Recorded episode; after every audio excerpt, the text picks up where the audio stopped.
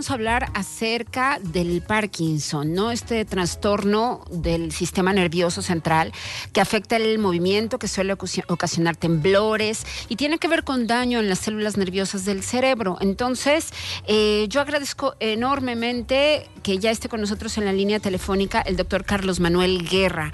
Él eh, es un experto en estos temas. Como yo ya le había comentado, pues hay muy pocos médicos que realmente se dediquen de lleno a ello y afortunadamente hoy podemos contar con él, que es experto en estos temas. Él es neurólogo egresado del Hospital Central, doctor Ignacio Morones Prieto, de la Facultad de Medicina de la Universidad Autónoma de San Luis Potosí. Tiene un máster en Parkinson y en trastornos del movimiento por la Universidad de Murcia y práctica clínica en el Hospital de San Paulo en, Barcelona, en España. Además, tiene un fellowship en cognición y conducta de Parkinson y movimientos anormales en el Rush University Medical Center de Chicago, Illinois.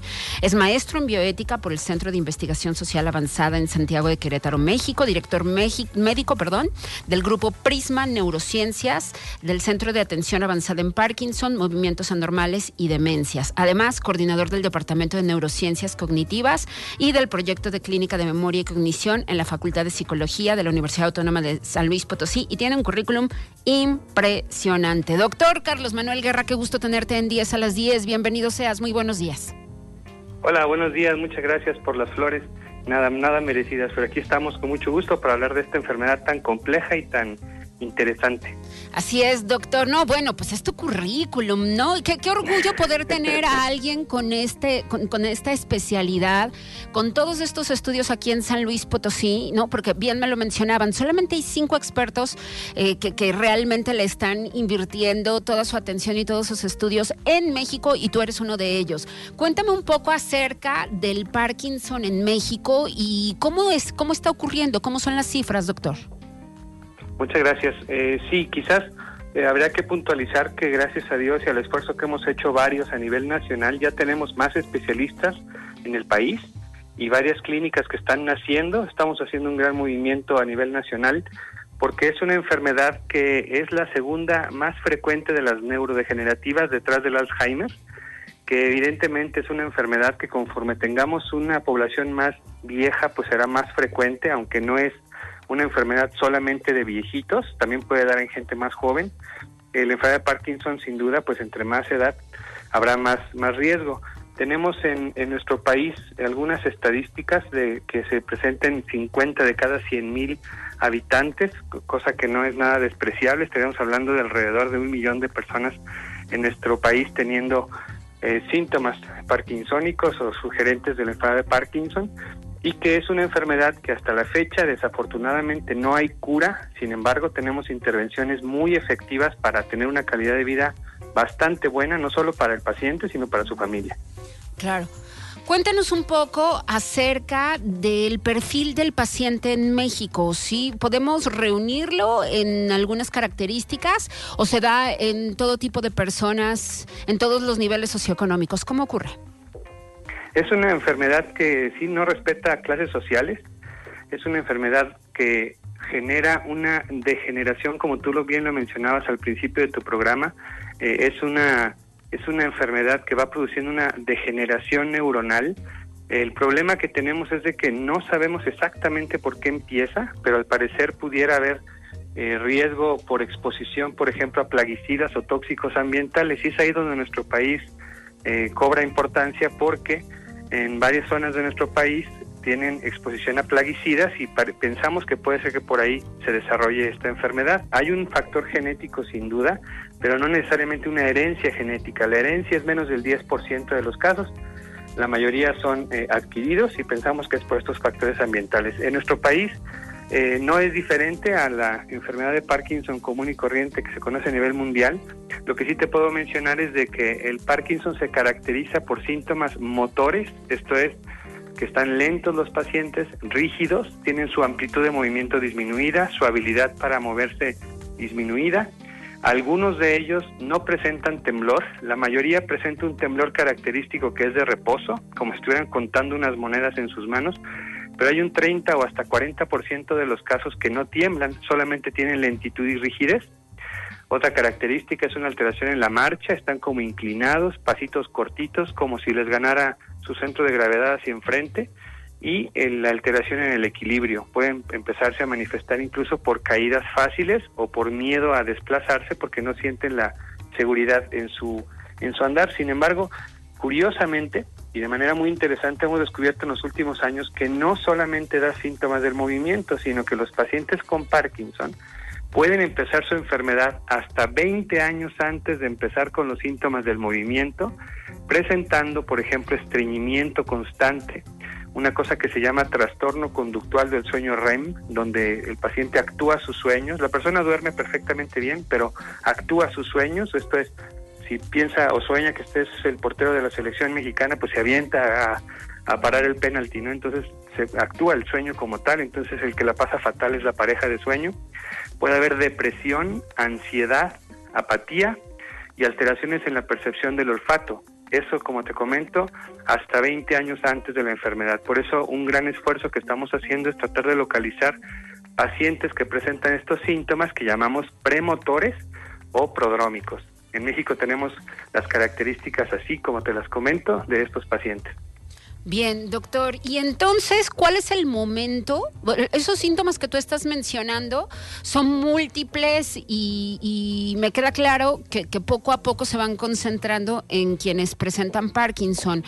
Pero quienes nos están escuchando, sí, y, tienen alguna duda o están buscando un disparador precisamente para buscar un especialista, ¿cuál es el momento precisamente, no, que nos tiene que llevar a, a consultarles a ustedes que saben de esto?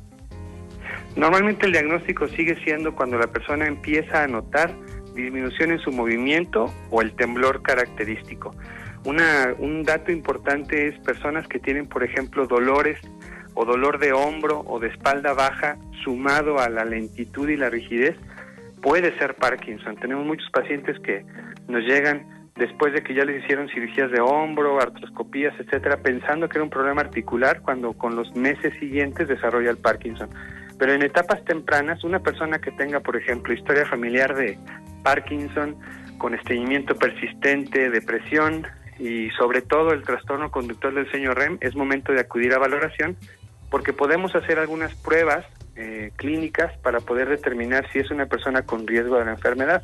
No tenemos en la actualidad una prueba diagnóstica en sangre, eh, así fehaciente que nos diga si es, pero podemos hacer algunas eh, pues determinaciones en, en, en líquidos por ejemplo, algunos estudios especiales de neuroimagen para intentar detectarlos en ese tiempo.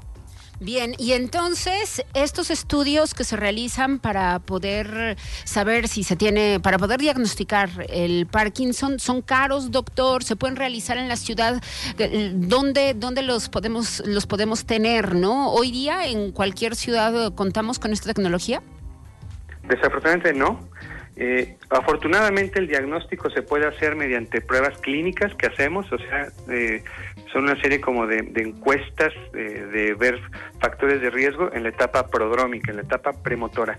Cuando el paciente ya presenta alguno de los síntomas de lentitud, hacemos un diagnóstico con una prueba, un reto clínico que damos un, un medicamento que es el que se utiliza para, la, para el Parkinson y si, y si tiene una respuesta clara y contundente de sus síntomas, se diagnostica Parkinson. ¿Esto por qué?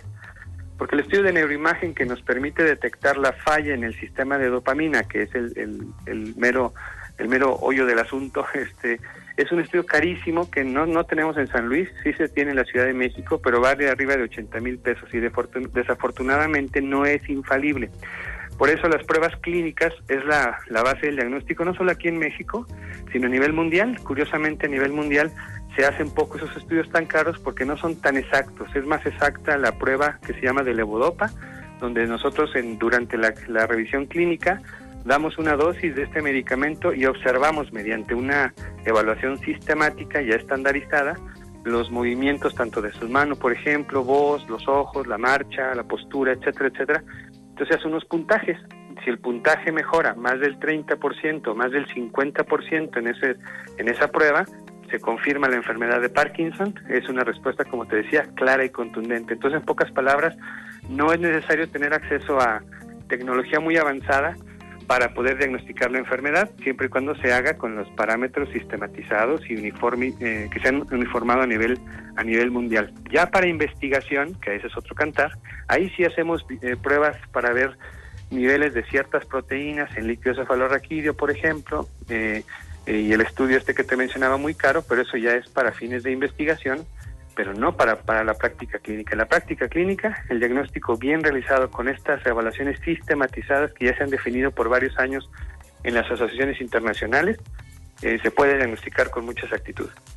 Bien, doctor. Y entonces nos acercamos a ustedes y en caso de resultar positivos al diagnóstico, ¿cómo ocurre el tratamiento? Sí, en una ciudad como San Luis Potosí, ¿tenemos todos los insumos a, a la mano, los medicamentos? ¿Está induciendo a usted a un paciente que precisamente resulta positivo en este diagnóstico? Bien, sí, tenemos todo aquí en San Luis. Nos, recordar que San Luis Potosí tenemos un nivel médico muy fuerte a nivel nacional y me atrevo a decir internacional aunque tenemos carencias como cualquier país en desarrollo, la verdad es que la creatividad de nuestros equipos ha sido bastante buena, entonces podemos competirle a cualquiera. Eh, una vez que se diagnostica el Parkinson, lo que hacemos es ver qué subtipo tiene. Por ejemplo, ya te mencionaba, uno puede ser Parkinson rígido, uno Parkinson tremórico, que es el que tiene temblor, pero también buscamos qué otros síntomas no motores puede tener el paciente. Si es un, es un Parkinson, por ejemplo, con problemas de cognición, un Parkinson con problemas de sueño, un Parkinson con dolor, etcétera, etcétera. Se hace una subtipificación y de esa manera empezamos un tratamiento farmacológico, que son los medicamentos que buscan sustituir las sustancias del cerebro que se están perdiendo. Pero una parte muy, muy importante, como es una enfermedad tan compleja, es que debemos empezar un programa de neuroreprogramación que le llamamos, que es como de fisioterapia especial para el Parkinson, donde se le enseña al paciente a volver a caminar, a volverse a tener equilibrio, fuerza eh, y una marcha más eh, adecuada, evitar riesgo de caídas. Y a sus cuidadores empezamos un programa de entrenamiento de cómo acompañar, cómo cuidar, eh, cómo nutrir, por ejemplo, se, se, se, involucra también las bases nutricionales para estos pacientes y esto permite que los pacientes puedan tener, gracias a las intervenciones farmacológicas y no farmacológicas, una calidad de vida bastante buena. Muchos pacientes pueden incluso regresar a su vida laboral o vida productiva sin ningún problema, siempre y cuando hagamos el, manejo integral. Hay algunos pacientes que ya con el tiempo pueden ser candidatos a terapias avanzadas, como la cirugía de Parkinson, que colocamos un pequeño chip en el cerebro, bueno, dos en realidad, para regular la función motora. Ese también lo tenemos aquí en San Luis y hemos tenido ya desde hace dos años una muy buena experiencia con pacientes ya operados. Entonces, sí lo tenemos, la cosa es diagnosticarlo adecuadamente y a tiempo para hacer la intervención interdisciplinaria junto con la familia porque es muy, muy importante involucrar a los cuidadores. Cuéntanos un poco acerca de esa intervención a tiempo, doctor. ¿Qué diferencia hace? Muchísima, porque es una enfermedad progresiva que va limitando la motricidad de las personas. Entonces, un cambio de paradigma que tuvimos recientemente a nivel mundial fue que normalmente a los pacientes con Parkinson se les limitaba que hicieran cosas pues porque se veía que estaban todos lentos y trabados, ¿no? Entonces la misma familia no los dejaban hacer cosas pues porque se iban a caer. Ahora sabemos que los pacientes con Parkinson deben hacer ejercicio cada vez más eh, intenso y con eso se logra disminuir la velocidad de la progresión de la enfermedad. Entonces, no es que se cure con ejercicio, pero la el avance de la enfermedad es mucho más lento en pacientes que se mantienen activos físicamente que en aquellos que se vuelven sedentarios. Entonces, eh, si atacamos la enfermedad desde los síntomas más iniciales, podemos permitir a la persona que viva muchos años independiente, sin necesidad de, cuidados especializados o hasta llegar a, un sitio de, institucionalización, ¿no? de llevarlo a un sitio donde lo cuiden. Entonces, entre más temprano empecemos, mejor. Entre más temprano empiecen los medicamentos, el paciente tiene mejor recuperación funcional y puede hacer el ejercicio como tal. Entonces, eso es bien, bien importante porque así logramos que la persona se mantenga activa, se mantenga independiente, autónoma, mucho más tiempo a que si dejamos que la enfermedad progrese, a veces por miedo o por este temor a aceptar la enfermedad, hay pacientes que, que no quieren y, y pues no, no aceptan nada o bien no están bien informados, yo creo que ese es el gran error, no informarles bien. Entonces ya a los pocos meses llegan con gran limitación del movimiento, que aún así los podemos ayudar, pero aquí es una frase que nos gusta mucho decir en neurología, que es tiempo es cerebro. Entre más pronto eh, intervengamos, más cerebro nos queda para jugar con él.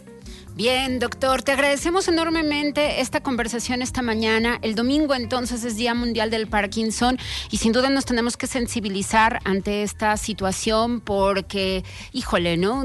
Tenemos que, poder lograr eso, ¿no? El diagnóstico más a tiempo para poder incidir en la calidad de vida de quienes padecen o de, de quienes pues van a enfrentar, ¿no? Esta difícil condición de vida y qué bueno, qué bueno contar con eh, especialistas como tú aquí en San Luis Potosí y sobre todo, ¿no? Con el tratamiento que se necesita. Muchísimas gracias, doctor. Te mandamos un abrazo. Muchas gracias, un abrazo y a darle contra el Parkinson. Que así sea, gracias. El doctor Carlos Manuel Guerra con nosotros, especialista en Parkinson, esta mañana aquí en 10 a las 10. Una pausa y yo vuelvo.